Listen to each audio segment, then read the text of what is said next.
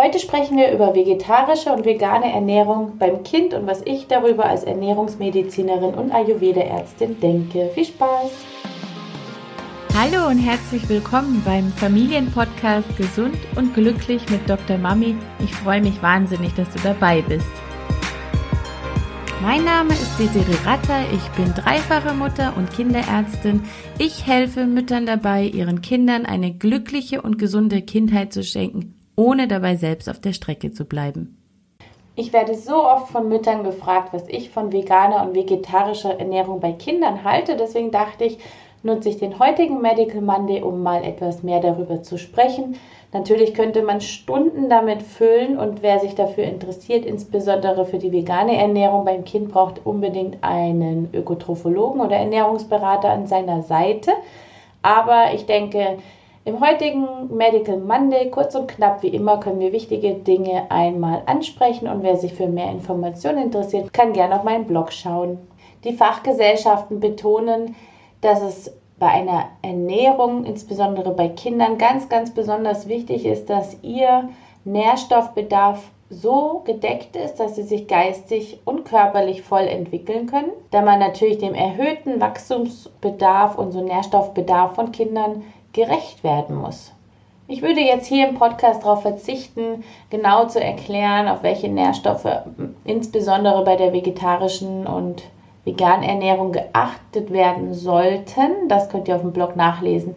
Zur vegetarischen Ernährung wollte ich nur sagen, dass ich oft gefragt werde, ob ähm, man auf eine vegetarische Ernährung von Kindern aufgrund eines potenziellen Eisenmangels verzichten ähm, sollte. Und da kann ich ganz klar Nein dazu sagen. Also vegetarische Kost, wenn ein Kind auch Milch- und Eiprodukte zu sich nimmt, hat äh, kein erhöhtes Risiko hinsichtlich Wachstum und Entwicklung. Man muss allerdings schon bei menstruierenden Mädchen, also Mädchen, die bereits ihre Periode haben, darauf achten, dass hier natürlich ein erhöhter Eisenbedarf vorliegt. Die vegane Ernährung wird aktuell in Deutschland aus der pädiatrisch-ernährungsmedizinischen Sicht nicht von den Fachgesellschaften empfohlen. Und falls Familien doch die Entscheidung dazu fällen, ist eine engmaschige Überwachung und regelmäßige Konsultation durch einen ausgebildeten Ökotrophologen natürlich notwendig. Insbesondere mit Hinblick auf einen potenziellen Vitamin B12-Mangel. Natürlich haben wir als Kinderärzte eine große Sorge, dass bei einer Ernährungsform, die vom Standard abweicht, ähm, dem hohen Wachstums- und Entwicklungsbedarf eines Kindes nicht mehr gerecht werden können. Und das Risiko liegt aus wissenschaftlicher Sicht bei veganer Ernährung höher als bei einer nicht veganen Ernährungsform, wobei das meiner Erfahrung nach nicht nur damit zusammenhängt, wie gut die Mahlzeiten in ihrer Qualität, sondern auch wie gut der Körper des Kindes damit zurechtkommt. Und meine persönliche Einstellung hat sich im Laufe der Zeit verändert. Also früher, nachdem ich natürlich auch aus meinem Studium beimpft worden bin, ähm, den Eltern eine vegane Ernährung auszureden, ähm, hat sich meine Einstellung zur Ernährung im Allgemeinen verändert. Deswegen werbe ich jetzt nicht damit, dass ich Ernährungsmedizin mache, ähm, weil ich natürlich in meinem Ayurveda-Studium mich ganz anders mit dem Thema Ernährung auseinandergesetzt habe als in meinem schulmedizinischen Studium. Ich verstehe, dass wir standardisierte Ernährungsempfehlungen brauchen. Ähm, und wenn alle Eltern sich daran halten, sind die allermeisten Kinder damit, damit natürlich sehr gut versorgt.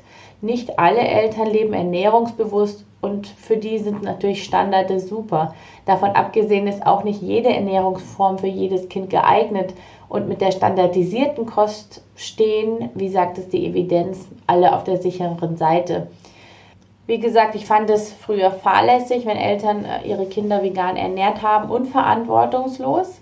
Und ich habe auch Kinder gesehen, die ähm, durch die vegane Ernährung in der Familie einen Vitamin B12-Mangel erlitten haben und daraufhin auch neurologisch nachhaltig geschädigt worden sind oder geblieben sind. Aber ich habe mittlerweile so viele Familien kennengelernt. Manche leben in Deutschland, andere auf Bali oder in Hawaii oder sonst wo auf der Welt, die sich für eine alternative Ernährungsform entschieden haben Und damit meine ich jetzt nicht Vegetarier. Das ist für mich persönlich keine alternative Ernährungsform. Es gibt genug Menschen, die kein Fleisch essen oder mögen. Ich meine damit die Veganer, insbesondere sogar die Rohköstler. Ähm, andere Formen kenne ich nicht oder kenne keine Menschen, die ähm, noch andere Ernährungsformen, wie sagt man, betreiben oder ausgewählt haben. Aber ich kenne einige vegane Rohköstler, die sehr, sehr gesund sind, die so ein Strahlen in den Augen haben, die Haut von ihnen strahlt, sie sind voller Energie, sie sind praktisch nie krank, immer frisch. Und seitdem bin ich nicht mehr der Meinung, dass die vegane Ernährungsform prinzipiell schädlich ist. Und vielleicht habe ich auch erst für mich durch mein Ayurveda-Studium verstanden, wie individuell das Thema Ernährung ist und deshalb Abstand auch von meiner Qualifikation als Ernährungsmedizinerin und den standardisierten Ernährungsempfehlungen genommen. Ähm, gleichzeitig weiß ich natürlich schon, dass wir Standards brauchen und dass wir evidenzbasierte Empfehlungen brauchen. Ich kenne aber auch so viele Kinder, die kein Gemüse mögen und natürlich viel mehr, kind, als es Kinder gibt, die Gemüse mögen. Oder ich kenne auch viele Kinder, die kein Obst essen. Ich kenne Kinder, die wochenlang sich einseitig nur mit Spaghetti mit Ketchup oder Kartoffeln ernähren und denen geht es gut. Und ich möchte nicht behaupten, dass das immer gut geht, aber ich sehe, dass es sehr oft gut geht. Und deswegen würde ich nicht mehr sagen, dies, diese oder jene Ernährungsform sollte auf gar keinen Fall Einzug zu Hause finden, ähm, weil ich einfach viele sehr, sehr gesunde Veganer kenne und sehr, sehr gesunde Rohköstler sogar. Aber ich kenne ebenso auch viele kranke Veganer und viele kranke Rohköstler.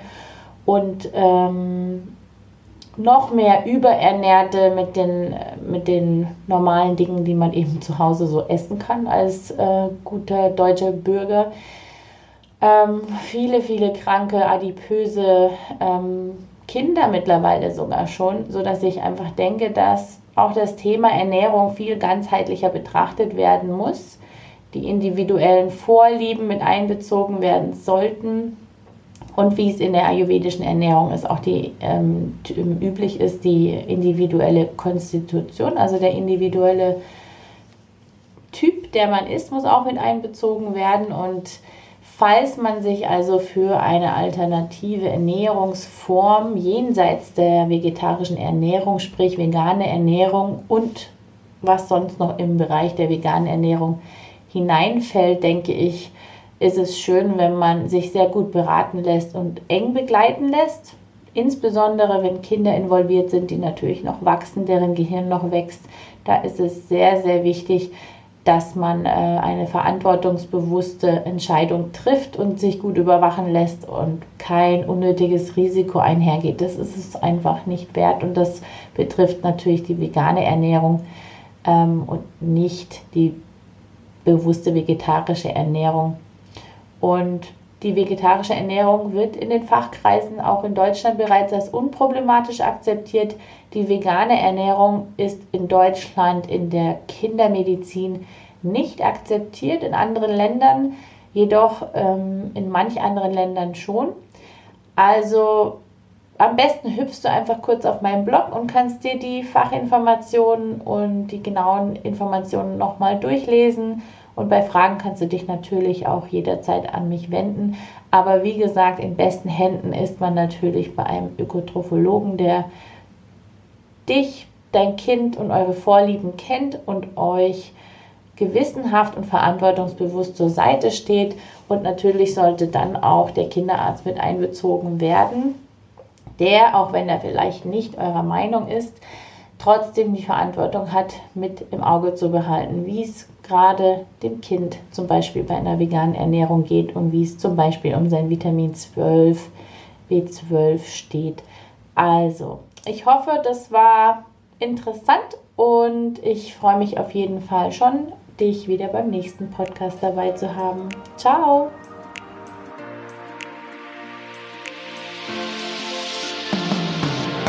So, das war's für heute beim Familienpodcast Gesund und Glücklich mit Dr. Mami und ich freue mich auf das nächste Mal. Ciao!